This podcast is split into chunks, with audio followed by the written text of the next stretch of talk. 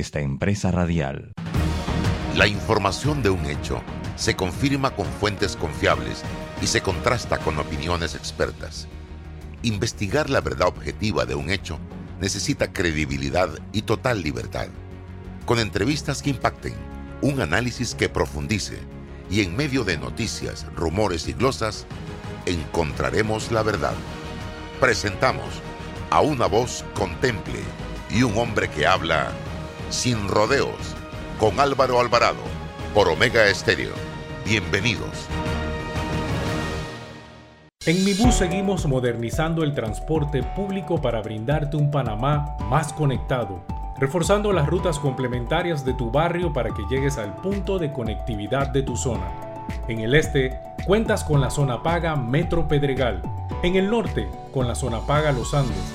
Y en el centro, con la zona paga 5 de Mayo, en donde tendrás rutas troncales y corredores de alta frecuencia. Y así, puedes trasladarte de una forma más rápida y segura.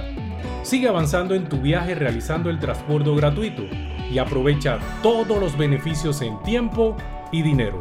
Y recuerda, no bajes la guardia contra la COVID-19. Al viajar con nosotros, usa tu mascarilla, pantalla facial y gel alcoholado. Mi bus, la gente que mueve a Panamá.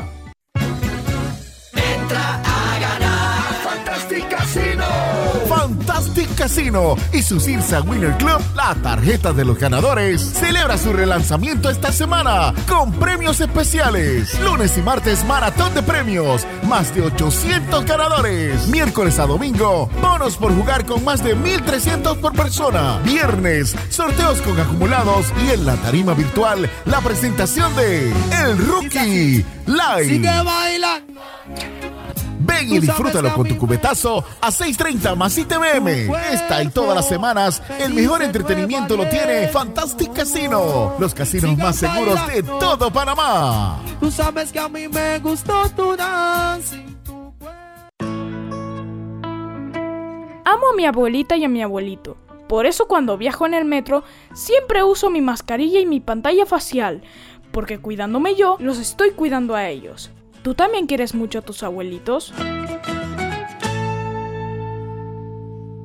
La respuesta a tus necesidades la encuentras en la feria Caja de Soluciones de Caja de Ahorros. Ven y aprovecha las mejores promociones y tasas especiales en nuestras sucursales desde el 7 hasta el 16 de octubre. Para más información visita www.cajadeahorros.com.pa. Caja de Ahorros, el banco de la familia parameña. Para develar lo que es cierto, hace falta hablar sin rodeos con Álvaro Alvarado.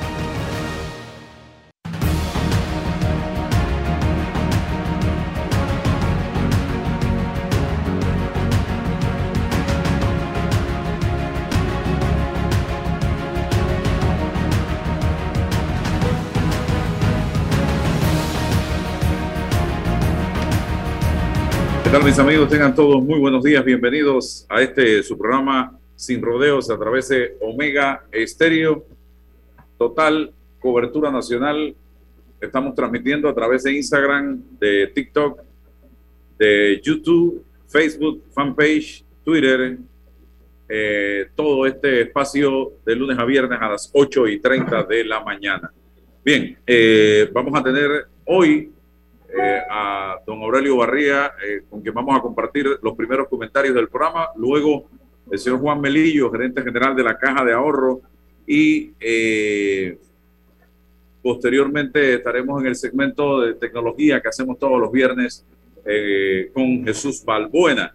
Pero yo creo que es importante que hoy pongamos en perspectiva lo que está pasando en la Asamblea eh, nacional a raíz de la discusión eh, de las reformas electorales. Hoy el diario La Prensa estuve revisando su portada eh, a nivel de la página web y plantea muy bien su titular, reformas a espaldas del pueblo y a la talla de los diputados otra vez. Eso es exactamente, en eso se resume lo que está pasando en la Asamblea Nacional en este momento a raíz de una alianza que se ha generado entre un sector de la bancada del PRD encabezado por el presidente del partido Benicio Robinson y el presidente de la Asamblea Cristiano Adames, con el grupo de cambio democrático de disidentes del partido encabezado por la diputada Yanibel Ábrego y un grupo de diputados que forman parte del Molidena. Estos tres grupos están haciendo el traje a la, a la medida para perpetrarse en el poder por el tiempo indefinido, estimados amigos que me escuchan en este momento. Y el hoy eh, por hoy del diario La Prensa también retrata a cuerpo entero la situación que está pasando en estos momentos.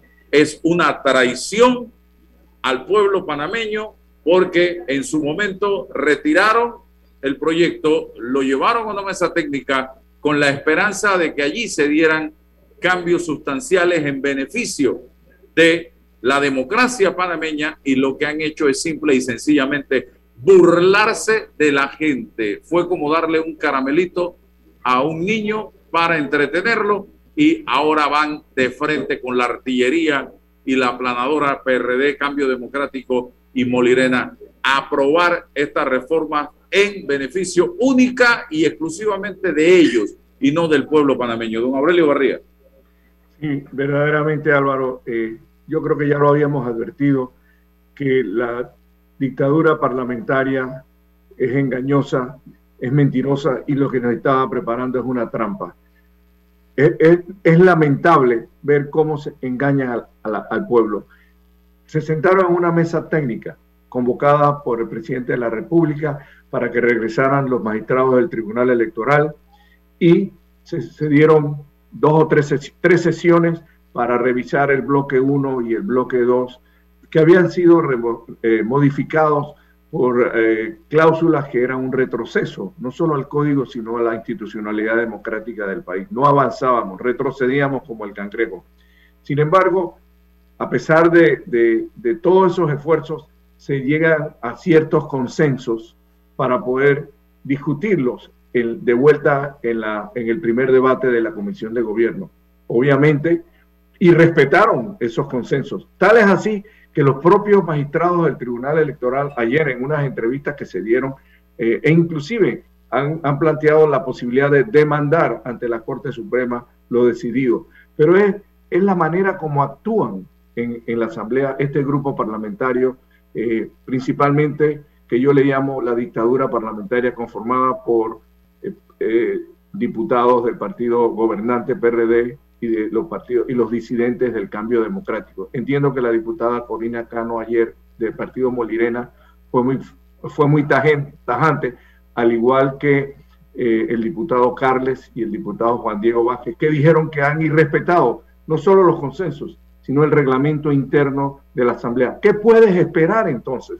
Si ellos que están en la comisión y que son siete, de los cuales cinco la controlan, o por lo menos cuatro, eh, han hecho lo que han hecho, burlarse de todos y, engañarnos otra vez para ir preparando eh, las reformas que ellos quieren e ir cercenando la posibilidad de mejorar democráticamente este país con un código electoral mucho más moderno y, propio para lo que queremos en el futuro. Por eso tenemos que ilustrar a los ciudadanos sobre qué es lo que está pasando para que esto no suceda, para detener esta, esta trampa que están organizando desde ahora para las elecciones del 2024, un vestido a la medida para sus propios intereses y perpetuarse en el poder, Álvaro. Bien, eh, yo ayer tenía, tuve una comparación con César Relova sobre el, lenguaje, el mecanismo, las herramientas, no sé, la, la, la forma de comunicar para tratar de conquistar al pueblo. Mire usted cómo lo estoy diciendo. Conquistar al pueblo. Como tratar de, como cuando un disco se pone de moda, que todo el mundo lo tararea y lo canta. Le recuerdo, para hablarle el lenguaje del pueblo, eh, el disco eh, Despacito. Eso lo cantaba todo el mundo, a toda hora y donde sea.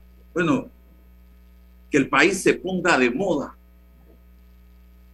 que los problemas que enfrenta el panameño se pongan de moda y hagan que la gente comience a despertar. Y yo hoy subí un tuit que dice, diariamente me pregunto, porque es algo yo como comunicador busco y busco y busco la manera de comunicarme con la gente para conectarlos con la situación y a veces me siento frustrado porque no la encuentro y digo, ¿qué más tiene que pasar para que el pueblo reaccione?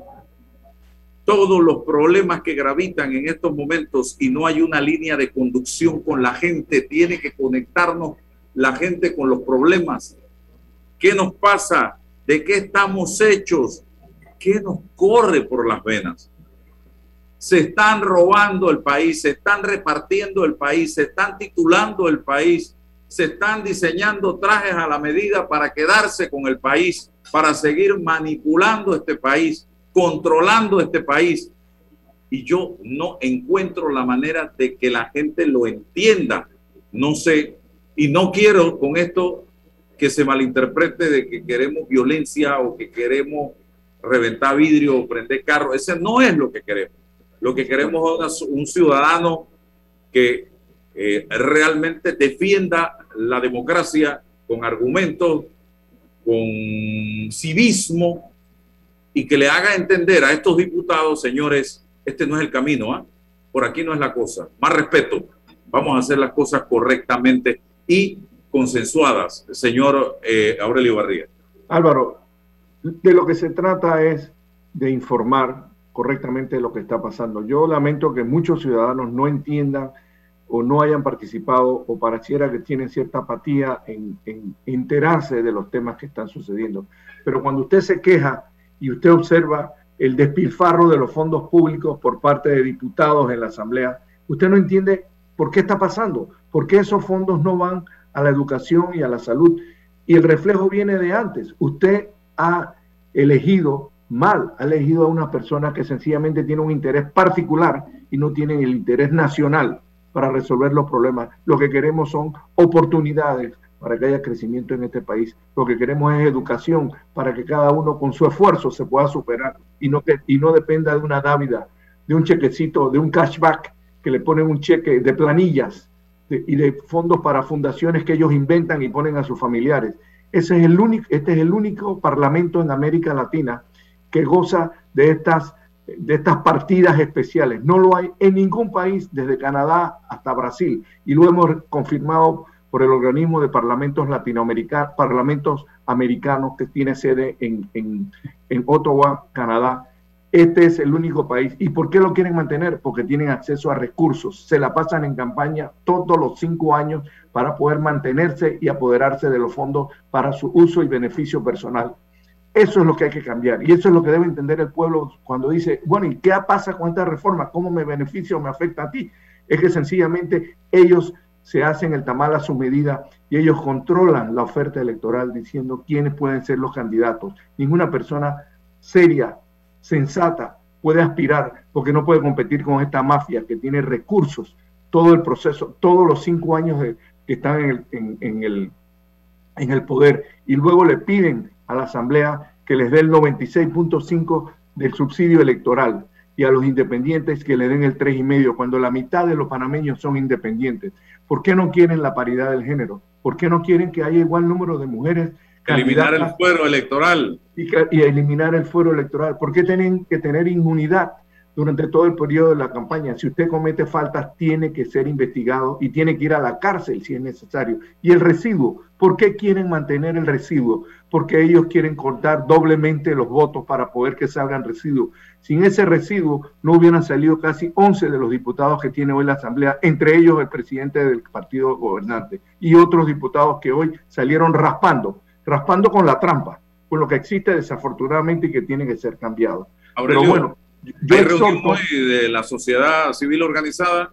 Yo, yo exhorto, porque hay organizaciones como la Cámara de Comercio, los sectores empresariales, los sectores magisteriales, los médicos, los abogados, los estudiantes, diferentes personas de diferentes grupos que han esperado a que ese consenso pues dé un resultado. Eso fue lo que nos vendieron a todos. No se preocupen que esto se va a reformar, va a haber una mesa técnica y vamos a llegar a unos consensos para avanzar. ¿Qué hicieron? nos dieron el caramelito, desinflaron Esperaron que todo el mundo se tranquilizara y entonces nos metieron el cuchillo por la espalda, como siempre, nos engañaron.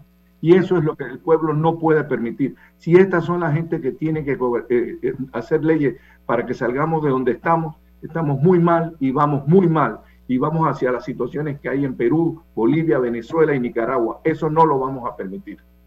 Bien, hay reunión hoy del. Sí, vamos a estar urgentemente ante estas decisiones que se dieron ayer, que son verdaderamente lamentables y son un engaño para la ciudadanía. Así que nos vamos a reunir todas aquellas personas con diferentes sectores para ver cómo analizamos y qué medidas podemos tomar dentro de la participación cívica democrática, podamos protestar, hasta que sea necesario de una desobediencia civil si el caso de esos lo amerita. Ok, gracias Aurelio por estar con nosotros en el día de hoy eh, compartiendo sobre este nefasto proyecto que discute en este momento eh, la Asamblea Nacional por cómo lo están llevando en estos precisos instantes. Don César Ruilova, bienvenido. Gracias Álvaro. Muchas gracias, muchas gracias, don Álvaro. Buenos días, bueno, feliz viernes para todos, feliz viernes para todos, don Álvaro. Bueno, pienso que, que ayer, la, eh, y claro, y, saludos a, al señor gerente de la Caja de Ahorros, bienvenido a Sin Rodeos nuevamente, bienvenido siempre. Bueno, Álvaro, eh, eh, cuando uno habla de, política como una, como una ciencia, y voy a, voy a tratar en la medida de lo posible de aterrizar, son conceptos complejos, son categorías complejas. Imagínate cuando nosotros utilizamos el concepto de pueblo, de, a quién de qué es lo que estamos hablando, sobre a quién nos referimos, ¿no? Y, hay todo un debate eh, cuando uno dice el pueblo eh, o, eh, la clase política o la sociedad civil, y en todos esos territorios minados hay cuestionamientos, hay debates, hay censura sobre la legitimidad. Mira, ¿usted quién representa? ¿Usted cuántos votos es lo que atrae? Siempre hay un... Cuando uno dice, bueno, ¿Cómo nosotros traemos o informamos al pueblo? Primero, informarlo de qué, a quién y bajo qué mecanismos es muy, muy complejo. Y más complejo, Álvaro, y más complejo, Álvaro, si no contextualizamos este problema y si no hacemos una especie de em, reconstrucción de la historia. Fíjate, y yo parto siempre de la base de 1990, aunque la historia republicana tiene ciento y pico de años, pero desde los 90. ¿Qué ocurrió en los 90? En los 90 ocurrió que a la salida de los militares se generó una especie de hiperpresidencialismo. Nosotros no debatíamos en esa década el potencial del Parlamento. El Parlamento, aunque era el primer órgano de Estado conceptualmente y constitucionalmente, estaba siempre a la saga del Ejecutivo. Eran nuestros presidentes y eran nuestros gabinetes los que tomaban las decisiones y la iban a implementar en el y, se iba a implementar en el Parlamento. Y creo, creo Álvaro, salvo, y es parte del debate, que es en este lustro precisamente, en este es que el Parlamento ha tomado una hegemonía distinta a la historia esta de los 30 años. Eh, parlamentarios que se han cambiado de toldas, parlamentarios que han seducido por, por, por, el llamado de los presidentes. En el, en el quinquenio de Ricardo Martinelli, usted dará cuenta de, de, que se hizo artificialmente en una especie de laboratorio político de la mayoría en el Parlamento. Y nadie generó un, un debate político sobre la conducta, la lealtad o no de estas personas frente a su partido. La reacción de esos partidos sobre esto. el Parlamento para nosotros siempre ha sido un, Pero bueno, ahora llegó un Parlamento que se parece que se ha caracterizado y quiere poder y ejerce poder. Y ahora, ¿qué está haciendo el Parlamento panameño? Bueno, haciéndose los parlamentarios o un traje a la medida. ¿Cómo entonces nosotros lidiamos con esto y le pedimos al pueblo que 25 años atrás o 28 años atrás ha estado entretenido disparándole al presidencialismo para que ahora se fije en el Parlamento? Claro que es muy difícil, don Álvaro. Claro que no vamos a poder rápidamente comprender que, que, se va a, dimensionar lo que estamos hablando. Y otra cosa, Álvaro, es que, ah, somos, parece, tenemos timbre de orgullo en Latinoamérica para decirle al mundo, es que nosotros cada cinco años renovamos el Ejecutivo. Mira que lo hacemos, nos fijamos en materia de la votación general en la renovación del Ejecutivo, pero nosotros no tenemos la misma rigurosidad cuando vamos a elegir a los parlamentarios. No tenemos esa, no, no debatimos, ¿no? ¿A quién vamos a, los, los reelegimos o no? Ves que ahí no hay un debate y un seguimiento sobre lo que estamos haciendo para la construcción de los parlamentarios. Entonces, hace falta, insisto Álvaro, mucha historia, mucha reflexión para poder ir encontrando poco a poco la aquiescencia eh, y el ánimo de lo que nosotros llamamos pueblos en este debate coyuntural. Bien, vamos ahora entonces con el gerente de la Caja de Ahorros, el señor Juan Melillo, a quien le agradecemos su participación en el programa en el día de hoy. Eh, hablemos un poco de diversos temas. Comenzamos, la Caja de Ahorros cumplió con el 100% de colocación del programa Banca de Oportunidades. Hablemos un poquito de esto, porque esto es interesante que la gente lo sepa, ese trabajo que se vino haciendo durante eh, la pandemia. ¿Qué tal Álvaro? ¿Cómo estás César? Contento de estar aquí con ustedes y, gracias por la oportunidad de contarles un poquito más de lo que estamos haciendo en, en Caja de Ahorros eh, y, y asimismo también aportar a diversos temas que, quieran comentar, estamos siempre a la orden. Fíjate que eh, sí, sí anunciamos con mucho entusiasmo y con, con, mucha satisfacción en el trabajo realizado por el equipo de Caja de Ahorro en hacer realidad este, este reto, eh, en cumplir este reto que, que, se nos asignó a través de un programa gubernamental. Es, yo te diría que es uno de los programas pilares del Plan de Gobierno Nacional en cuanto a inclusión financiera. Y por temas de la vida, eh, el, el, rollout del programa fue en el momento, eh, fue un momento crucial, fue durante los tiempos, eh, posiblemente los peores momentos o de mayor afectación en la crisis pandémica que estábamos atravesando. Y tanto Caja de Ahorro como Banco Nacional participan en este proyecto en mancuerna con AMPIME, que se encarga de montar las certificaciones para los emprendedores que desean, desearon participar y solicitar eh, un crédito dedicado a sus emprendimientos. Para los, para los bancos un producto de emprendimiento es muy difícil porque regulatoriamente nosotros estamos obligados a seguir requisitos, por ejemplo, como trayectoria de la empresa, eh, proyecciones de negocio hacia adelante y en un emprendimiento eso siempre había sido retador y se logró hacer trabajando en Marcuerna con los distintos actores de, pues de este ecosistema.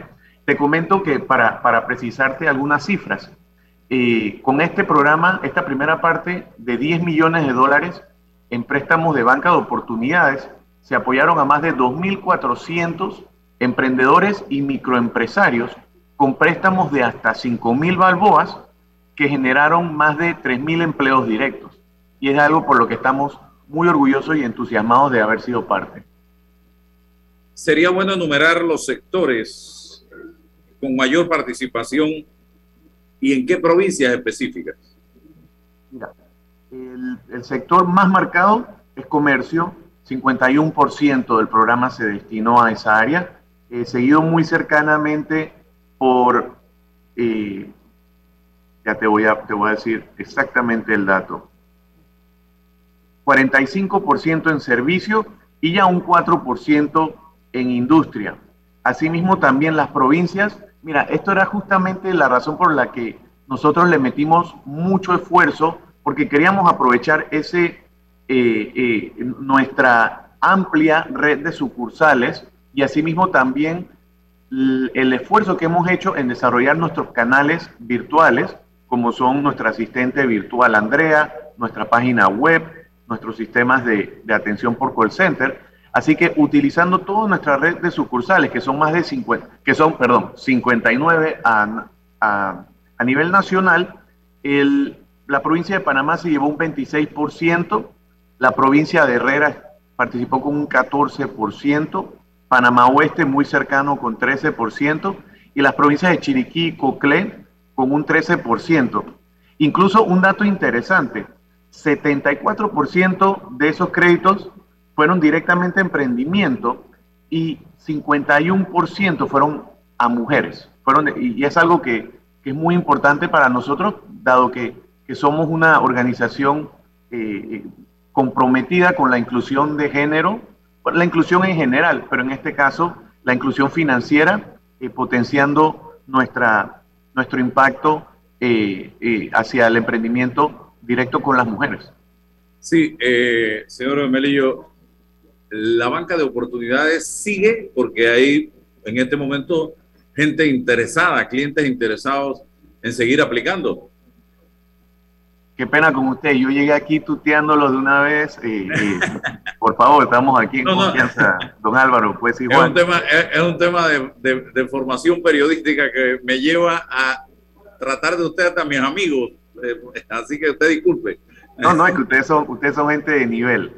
Y, Mira, e, en efecto nosotros vimos tanto entusiasmo y vimos de, pues, con el, la relación que desarrolla un banquero con su cliente le permite compenetrarse e incluso sentirse partícipe de esos sueños y anhelos que se estuvieron haciendo realidad. Yo te diría que para, para nosotros es, eh, hay muchísimo entusiasmo porque este programa eh, continúe. Y, te puedo decir aquí en infidencia que en el momento que tuve la oportunidad de comentarle al señor presidente Laurentino Cortizo Cohen del que estábamos cerrando con éxito esta primera fase, eh, obtuvimos ya eh, de, plano una confirmación explícita de que el gobierno nacional desea seguir apoyando el emprendimiento porque nosotros creemos en nuestro país y creemos en los panameños y muy próximamente, Dios mediante, estaremos anunciando esa segunda etapa eh, eh, junto con, pues como saben, el ente gestor que es Ampino.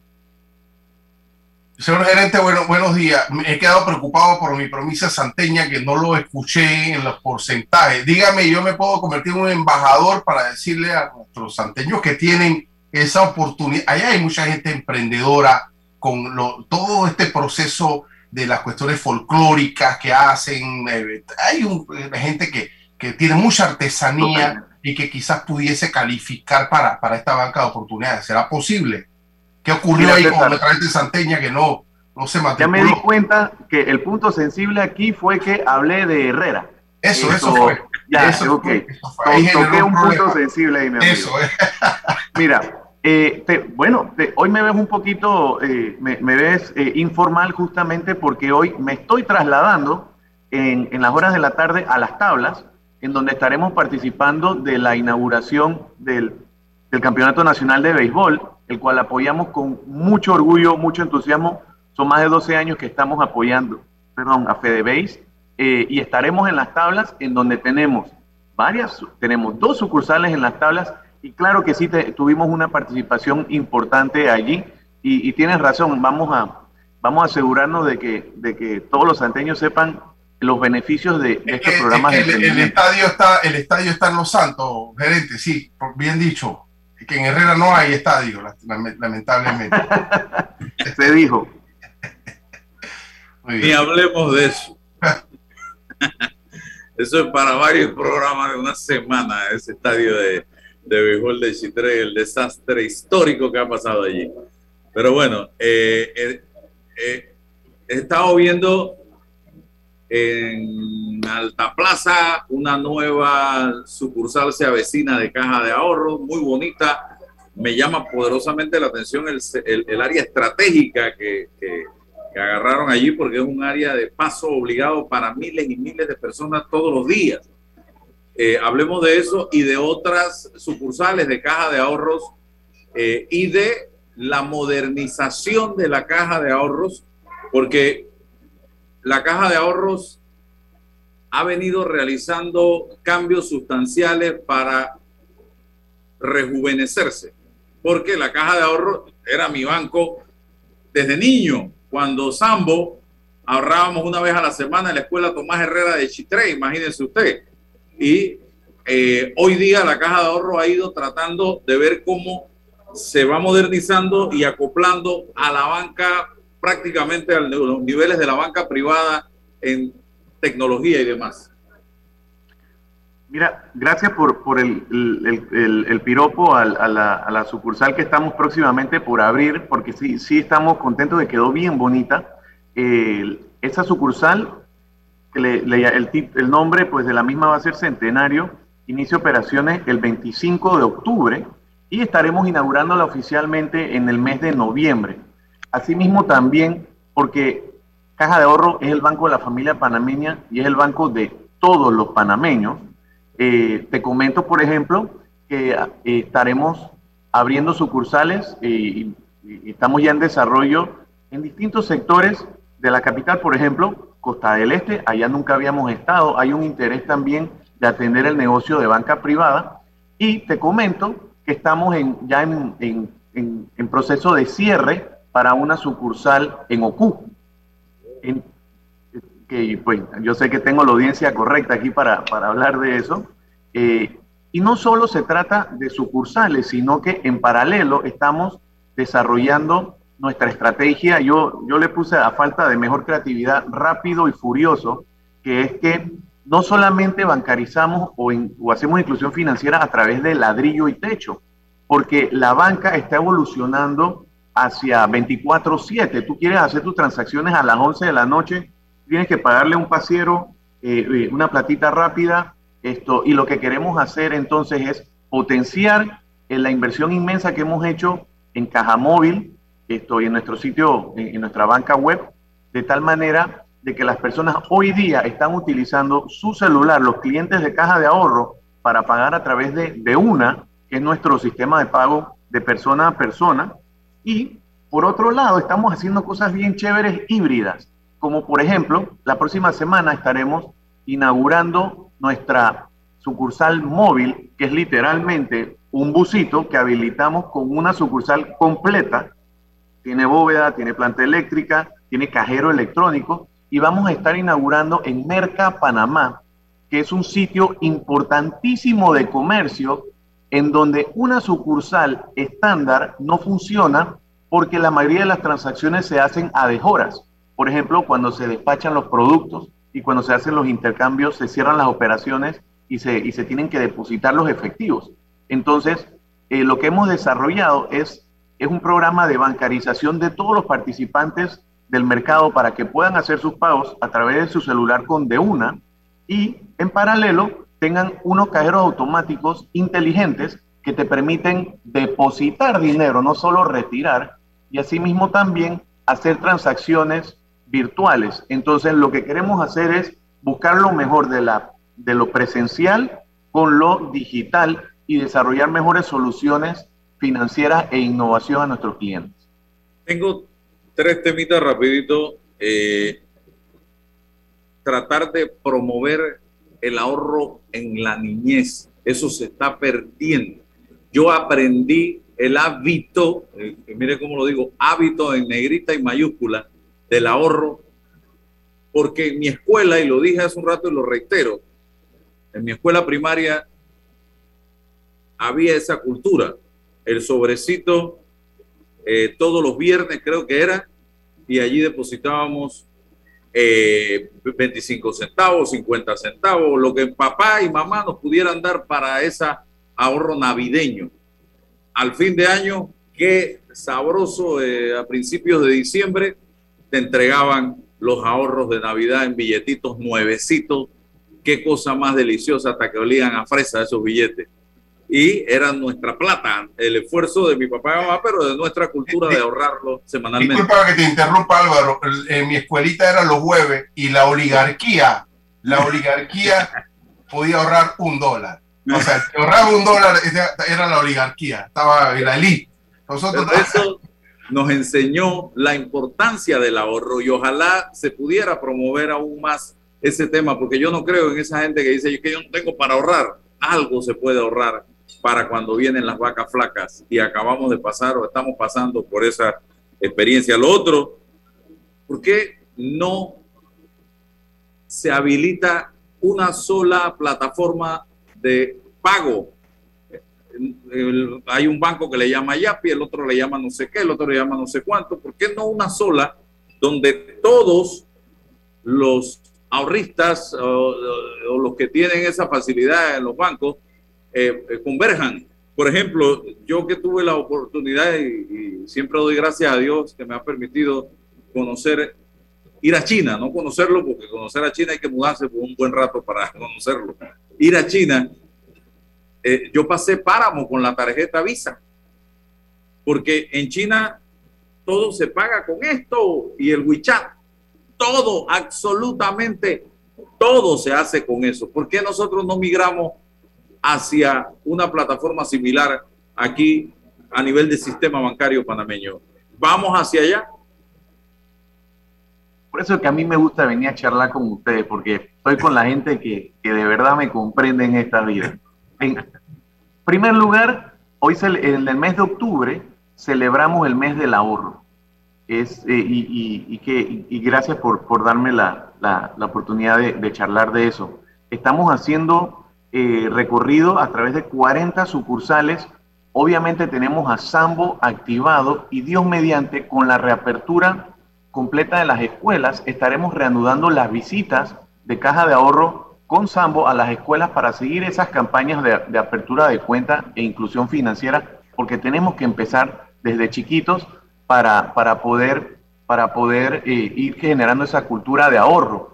Acuerdo cuando visité la sucursal de Santiago, los melillos somos de Santiago, y, me dice cédula 9, eh, orgullosamente acá también, esto, me, dice el, gerente de operaciones con 40 años de experiencia, me dice, usted sabe que su tío Doménico es la cuenta número 4 de esta sucursal y todavía la tiene abierta mi tío. Y son mi papá creo que no, porque no, me habló de mi papá, así que creo que él sí se la gastó. Pero, pero mi tío sigue siendo cliente de caja de ahorro y, y, y son estas historias bonitas que, que, inspiran. Nosotros pensamos que por ser un banco del Estado tenemos, tenemos oportunidades de hacer eh, misiones que vayan más a, que sean a nivel de industria, eh, porque todo el mundo identifica que Caja de Ahorro tiene esa misión de inclusión financiera desde nuestra incepción. Esto, y estamos impulsando, y Dios mediante anunciando pronto, que, que vamos a hacer alianzas con AIG de tal manera de que podamos incorporar la billetera electrónica nacional para que podamos hacer una billetera de billeteras de tal manera de que promovamos el intercambio digital entre los bancos y que el beneficio sea nacional no sea solamente un tema de negocio. Y hay muchísima oportunidad y lo estamos viendo, lo hemos reconocido y Dios mediante lo vamos a estar explotando pronto. Eh, eso sería lo que en China es el WeChat. Mm, sí, señor, vamos por allá, vamos por allá. Dios mediante, cruzamos los dedos que podamos hacer esto una realidad. Pero sí, estamos muy entusiasmados por eso y tienen a la persona ideal para echar para adelante eh, a Luis Oliva en la, en la eh, eh, AIG, Autoridad de Innovación Gubernamental, que no niega fuego. Es uno de los, y lo hemos dicho y lo decimos nuevamente, de los hombres que con su equipo podemos decir que ha dado la talla en esta pandemia y que ojalá en este país tuviéramos la posibilidad de que algunos funcionarios trasciendan gobierno, porque aquí hay gente, don César, que eh, va más allá de un puesto político y que debieran quedarse en los puestos aportando lo mejor de sí. Lamentablemente vivimos en un país de cada cinco años se prácticamente entra una escoba, una, una barredora electrónica y se lleva a todo el mundo y eso eso nada le conviene al país porque se pierde en muchas ocasiones mucho talento. Eh, don César. Sí, gerente, nosotros acá hemos eh, conversado con frecuencia sobre la situación económica del país, sobre los motores económicos que nos ayuden a nuevamente tratar de, generar una especie de normalidad en el impacto del empleo. ¿Qué papel vislumbra la caja de ahorro como motor económico y hablo específicamente ya del, crédito pesado, grueso, ¿no? Sobre los proyectos, eh, hacia dónde se mueve la caja de ahorro hoy para, para poder eh, auxiliar y coadyuvar con ese crédito, insisto, que pueda generar eh, empleomanía en, en, mayores proporciones. ¿Cuál es el y agreguémosle a eso, agreguémosle a eso la salida la, con la terminación de, la, de, de, lo que llamamos la moratoria y la flexibilización, que también, ¿qué va a pasar aquí? Claro, con muchísimo gusto.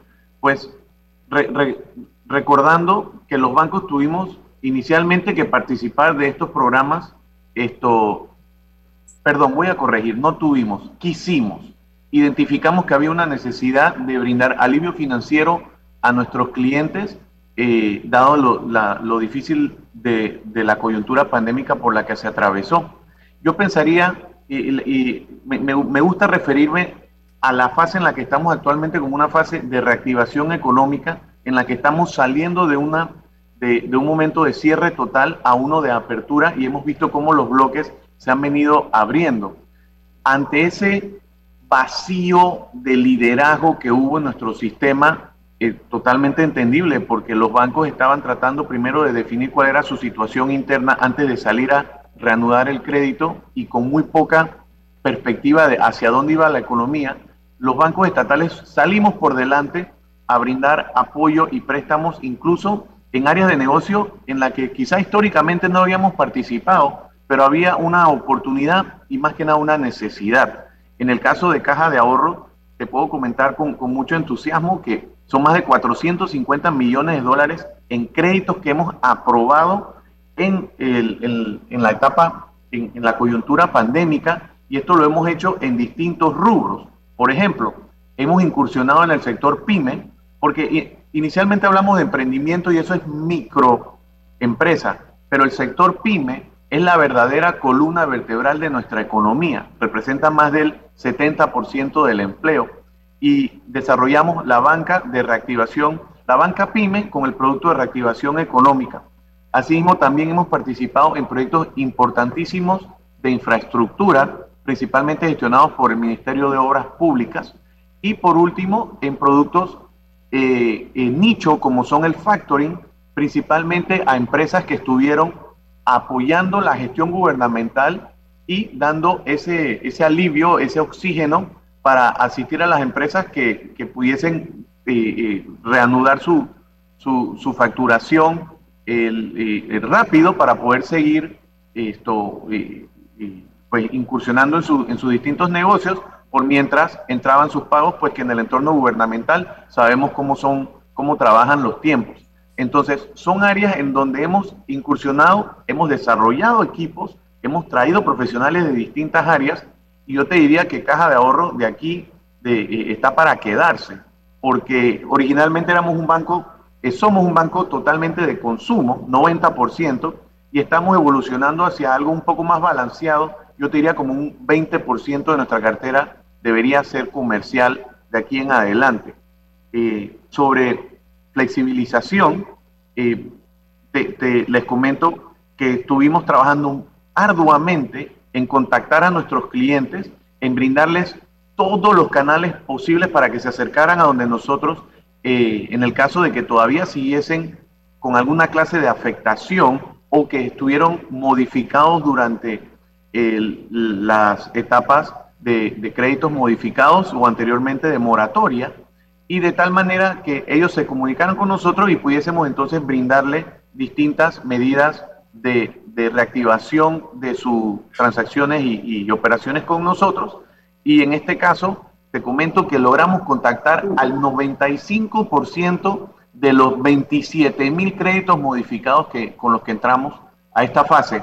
Eso fue un reto bien grande eh, y, y ahora estamos entonces evolucionando hacia cómo a cada una de esas 25 mil personas, bueno, 26 mil personas son las que, las que se contactaron con nosotros, cada una necesita una solución hecha a su medida que le permita reiniciar esa cultura de pago y, lo, y lo reportamos con mucho entusiasmo, porque si hay un banco que representa a nuestro país y a la sociedad panameña, es Caja de Ahorro porque somos el banco de todos los estratos sociales del país, sobre todo como ustedes saben, pues los sectores más nobles y, humildes, y el hecho de que tengamos ya a más del 65% de esos 27 mil clientes que hayan reanudado sus pagos, es, o sea, yo soy un tipo muy positivo y para mí Eso te dice mucho de nuestra clientela, mucho de nuestro país y de los panameños.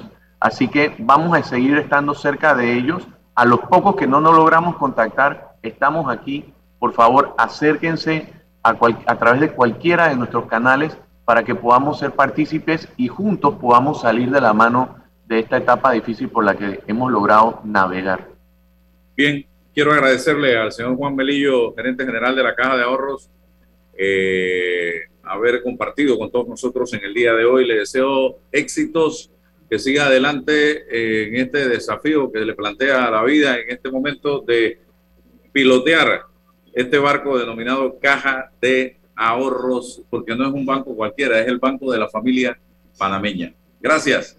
Señor gerente, y un consejo, ahora que va a entrar a la provincia de Los Santos, yo creo que estamos en primavera-otoño, así que verifique bien el clima para ver lo que tengan que llevar allá. Es distinto, nuestra provincia es otra cosa. Cuenta con eso, César. Gracias, hasta luego. Gracias, hasta luego.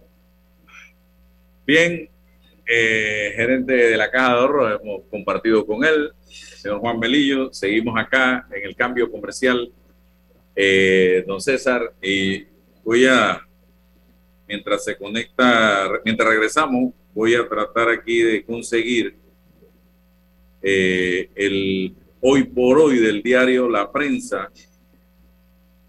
Eh, aquí dice que entre 8 y 14 horas trabajará en un 50% de su capacidad este sábado la planta potabilizadora de Chilibre. Aquí lo, lo, lo que pasa siempre con esto 50% es que todos quedamos en el 50% que, que no trabaja a las finales. Te dicen que el 50% de la planta va a trabajar y el 50% no. Por lo tanto, 50% de los usuarios del sistema van a quedar sin agua. Y a la final todos quedamos en el 50% don, de Don Álvaro, pero es que todavía en pleno siglo XXI tenemos una sola planta y se acabó y ya.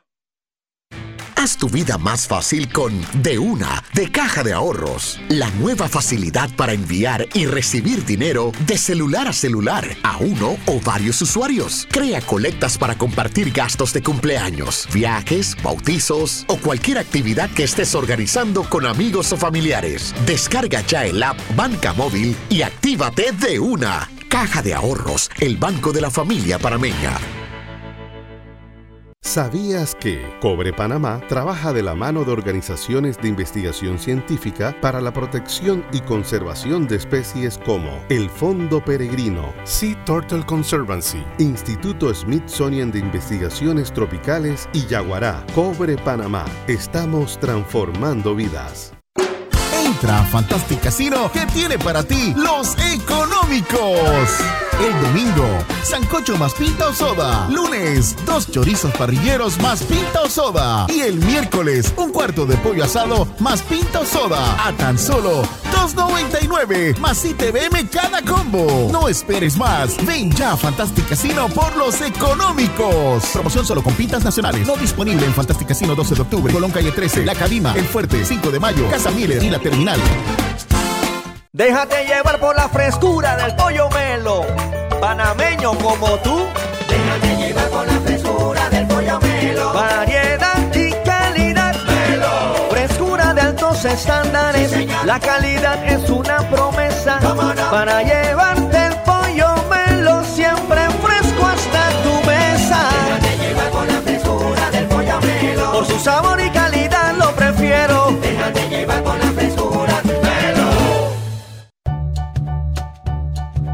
Yo no sabía, pero les voy a contar que los trenes del Metro de Panamá los limpian en cada viaje para que todos vayamos más seguros y evitemos contagios.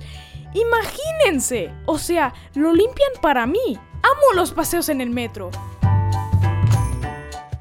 Descarga ya la nueva billetera electrónica nacional BEN de Banco Nacional de Panamá, tu app de cuenta virtual que te permitirá realizar pagos, consultas, recargas, transferencias y retiros en cajeros automáticos, todo de manera fácil, rápida y segura. Envía y recibe dinero utilizando tu celular. Banco Nacional de Panamá, grande como tú.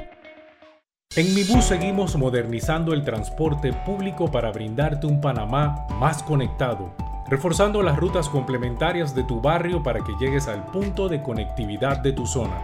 En el este, cuentas con la zona paga Metro Pedregal, En el norte, con la zona paga Los Andes, y en el centro, con la zona paga 5 de Mayo, en donde tendrás rutas troncales y corredores de alta frecuencia, y así puedes trasladarte de una forma más rápida y segura.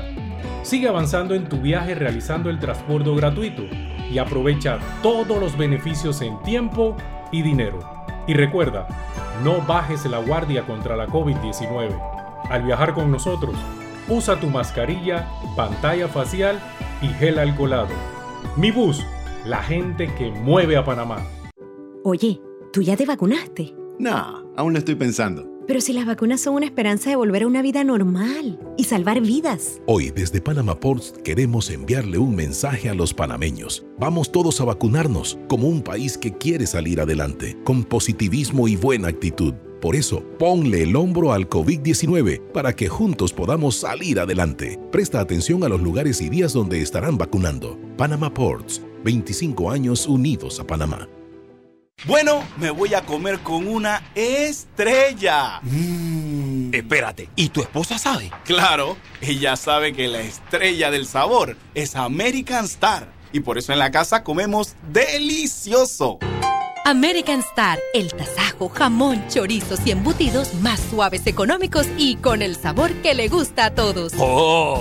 ¿Me invitas a conocer esa estrella? Busca la estrella roja y azul American Star, la estrella de tu cocina. Hay un delito que va en aumento, que se aprovecha de la buena fe de los ciudadanos. Yo estoy aquí construido, aquí en mi carro solamente suyo y mi persona. Entonces creo que usted me diga, ¿tiene el dinero completo o tiene usted un abono? Que realiza estafas por medio del comercio electrónico y que suplanta tu identidad. Ese es el ciberdelito, con un aumento del 225% en el primer trimestre, convirtiéndose en el delito con mayor incidencia en el último año. Estos grupos de crimen organizado generan 20 mil dólares diarios aproximadamente al cometer estos delitos. Si alguien te solicita dinero por redes sociales, antes de depositar, llama a esa persona y confirma la información. El ciberdelito es real. Denúncialo al 507-2988 o al 104. Un mensaje de la Policía Nacional, el Ministerio Público y esta emisora. Está escuchando El Temple de una voz que habla, sin rodeos, con Álvaro Alvarado.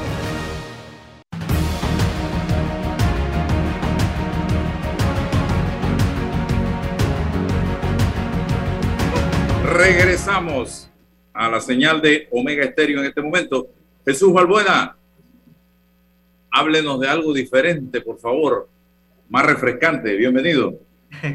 Buenas, ¿cómo están ustedes? César, Álvaro, espero que estén súper bien. Bueno, por aquí tengo algunos acontecimientos de redes sociales. Esta semana ha sido bastante, bastante interesante, bastante distinta, bastante particular. ¿Qué fue lo que Eh, pasó con, la, con Instagram y Facebook? Cuéntenos, ¿cuál es el bochinche? ¿Qué, los hackearon? ¿Qué fue lo que pasó ahí? Breve. Wow, bueno, realmente ellos, ellos no, lo han, no lo han admitido, por decirlo así. Ellos no han comentado nada sobre eso. Sin embargo, claro, eh, digamos que tras bastidores se habla mucho sobre que hubo quizás un intento de hackeo, pero las noticias oficiales solamente hablan, eh, y de hecho es lo, que, es lo que ha sido comunicado, que la plataforma lo que sufrió fue una configuración en sus sistemas, en sus servidores, este, y, que, y que hubo una mala configuración en sus servidores y por eso que hubo la caída. Este, eso, es lo que ellos, eso es lo que ellos dicen, digamos como que es la noticia oficial de lo que sucedió, pero les quiero decir que esto está en el top 5 de las caídas de plataformas de redes sociales eh, más largas en la historia y esta es la número uno. Es decir, ya esta es la caída más larga que ha tenido eh, las plataformas de redes sociales en toda la historia, en lo que va de historia de la humanidad como tal. Pero eso me lleva a que justo esta semana Instagram ha estado en su semana eh, aniversario este, y hay unas actualizaciones súper importantes que recién, recién, recién las acaban de publicar, hace uno o dos días. Y que es bueno que todos sepamos lo que ellos quieren hacer. Eh, para contarles un poco, anunciaron nuevos cambios en la plataforma. Ellos hicieron un, eh, un comunicado oficial a través de, la, de las cuentas oficiales de Instagram. Y uno de los cambios que van a hacer en este momento tiene que ver con el video. Por ejemplo, el IGTV, que teníamos rato hablando sobre eso, el IGTV o IGTV, que eran los videos largos de un minuto y algo hasta 15 minutos. Y digo era porque morirá. O sea, o murió. Ya no vamos a tener eh, IGTV como tal en Instagram, sino que vamos a tener solo una pestaña de Instagram que se va a llamar videos. Que, ojo, no va a afectar la existencia de los reels. Los reels van a existir aparte y aparte va a estar una pestaña de videos que va a incluir toda la parte de videos como tal. Aparte de eso, eh, presentan algunas otras actualizaciones. Por ejemplo, las vistas previas de los feeds van a tener 60 segundos. Va a estar una nueva pestaña de video en el perfil de Instagram. Vamos a tener la posibilidad de recortar ese video y también algo que no podíamos hacer era que cuando subíamos un video en el feed de Instagram no podíamos colocar todavía portada. Para IGTV y Reels sí podíamos, pero ahora para el video normal de Instagram vamos a poder colocar portada también. La vamos a poder seleccionar. Vamos a poder colocar eh, subtítulos en esos videos, que eso está súper importante porque solo lo teníamos para IGTV, pero ahora tenemos la oportunidad de subir subtítulos en los videos. Son subtítulos automáticos que la red ofrece, que no se activan de una vez, sino que eh, tú los puedes activar antes de hacer la publicación. Tienes una opción en configuración avanzada antes de hacer la publicación, donde puedes activar subtítulos y siempre se toma como unos 5 o 6 minutos después de haber publicado el post, porque Instagram mismo está leyendo toda la información que diste y te lo está, digamos, vamos a decirlo así, que te lo transcribe. Lo transcribe hasta que lanza los subtítulos como tal, pero vamos a tener la oportunidad de los subtítulos en los videos cortos de 60 segundos también. Y aparte, pues, etiquetar personas y colocar ubicación. Eh, y bueno, las vistas previas que van a tener 15 segundos, este, pero realmente se trata de esto. O sea, hay unos cambios bien interesantes y no son los únicos, porque hay más cambios como tal. Eh, por ejemplo, eh, vamos a tener la opción de la cámara haciendo clic en un signo de más en la esquina superior derecha de la página de inicio de Instagram y vamos a tener la opción allí de solo seleccionar el video. Este, vamos a poder colocar filtros también con esos videos. Eh, va a haber un cambio en lectura de métricas, que no sé si ya algunos se les ha actualizado porque ya está prácticamente actualizado, si entramos en opción de métricas o estadísticas en nuestra cuenta o en una publicación, ya lo vamos a ver como una forma un poquito más gráfica, como tal. O sea, cambió un poquito la lectura de, métricas. Recuerden que esto lo podemos colocar o lo podemos activar solamente con las opciones de cuentas de creador y cuenta eh, profesional. Con una cuenta personal no vamos a poder ver estadísticas, a menos que lo activemos en opción de configuración. Entonces, hay un montón de noticias y bueno, la modificación también eh, tiene que ver con, eh, con la forma en cómo el público se está comportando con los videos, pero además de eso también se van a lanzar reels en Facebook. Es decir, Facebook también va a tener su opción de reels este, y también la opción o la idea o lo que se está buscando es que Facebook también como que recobre un poquito de vida y sea más como tenga otras opciones interactivas con el usuario. Esas son algunas de las actualizaciones de Instagram. Lo que viene, lo que está.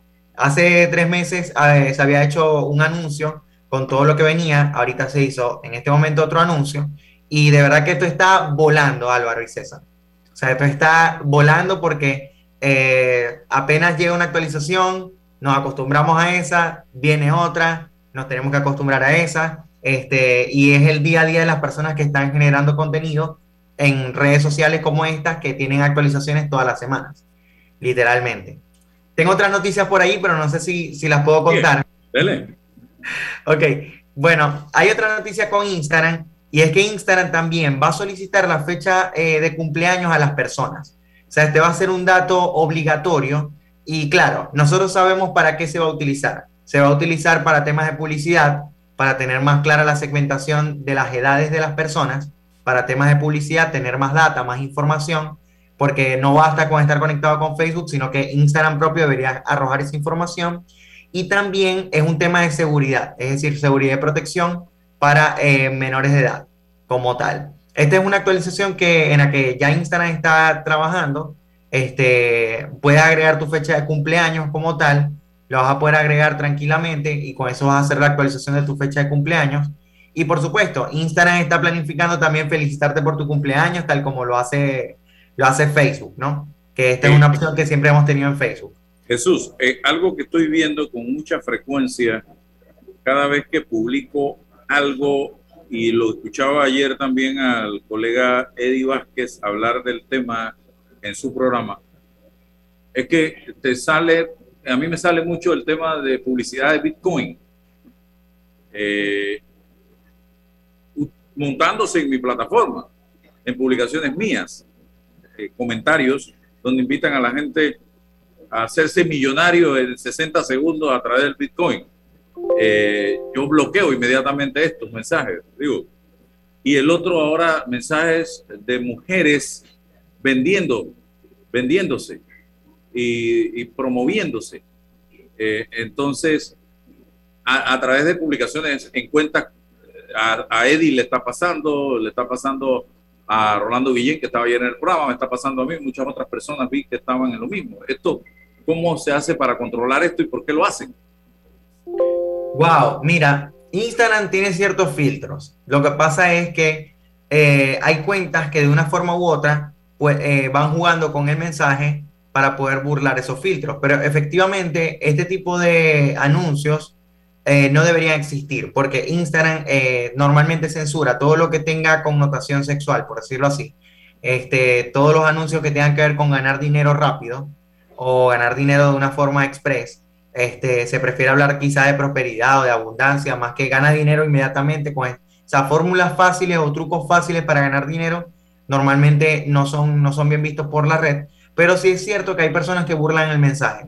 Quizás eh, recordemos que Instagram y Facebook, eh, aunque son herramientas, se puede pensar que todo lo que ellos hacen es automatizado y no es así. Les cuento una experiencia súper rápida. El año pasado nosotros hicimos un concurso eh, y en el concurso teníamos eh, el Instagram, perdón, beta, igual que Facebook, eh, cualquier anuncio pagado que tenga que ver con COVID-19. O sea, no lo permite.